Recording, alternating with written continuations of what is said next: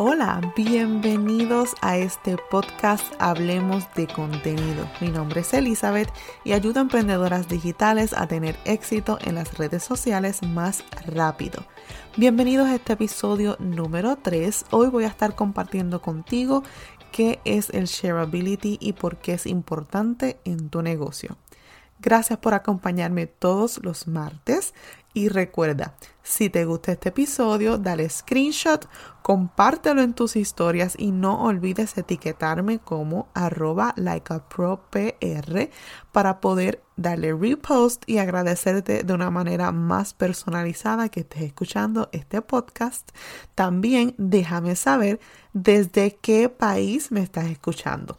Bueno, como te había mencionado, Hoy vamos a estar hablando sobre qué es el shareability. El shareability no es otra cosa que la capacidad de tu contenido de ser compartido por tu audiencia a otras personas. Pero esto va mucho más allá. Para nosotros lograr que esa persona le dé share a nuestro contenido, tenemos que crear un contenido con el que nuestra audiencia se identifique. Hay diferentes razones por las que las personas comparten contenido. Entre esas razones están que sea algo de valor o entretenimiento. Las personas si leen o ven algo que piensan que puede ser de ayuda, que puede ser interesante o gracioso para algún familiar, algún amigo o algún colega, lo comparten. Segundo, definir su identidad online a los demás, ya sea político, emocional o entretenimiento. Lo que compartimos ayuda a que los demás nos conozcan y conozcan qué es importante para nosotros y con qué cosas nos identificamos. Así que tenemos que estar bien pendientes de nuestra audiencia, ¿verdad? Este, qué es lo que ellos comparten, qué es lo que los identifica. Número tres, promover causas, creencias o marcas que les importan. Compartiendo este tipo de contenido, las personas muestran qué es lo que les gusta y buscan potencialmente cambiar opiniones o hacer algún tipo de llamado. Y aquí debemos prestar especial atención y es porque como emprendedoras, conocer qué es eso que a nuestro cliente ideal le importa o le apasiona es pieza clave en la creación de nuestro contenido estratégico.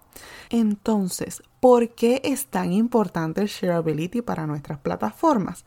Porque cuando creas contenido que se comparte, vas a tener mejor posicionamiento en el SEO y el crecimiento de tu plataforma será orgánico.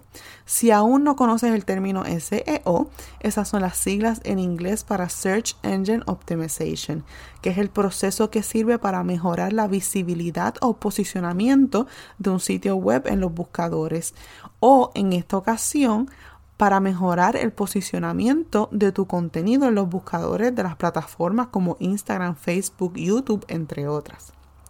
Ahora bien, ¿Cómo identifico el contenido que mi audiencia le gusta compartir?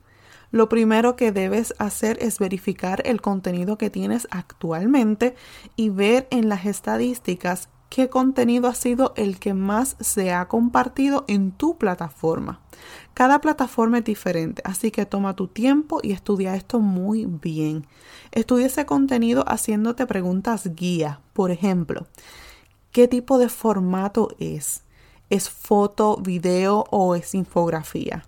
¿Qué tipo de contenido es? ¿Educa, inspira, entretiene?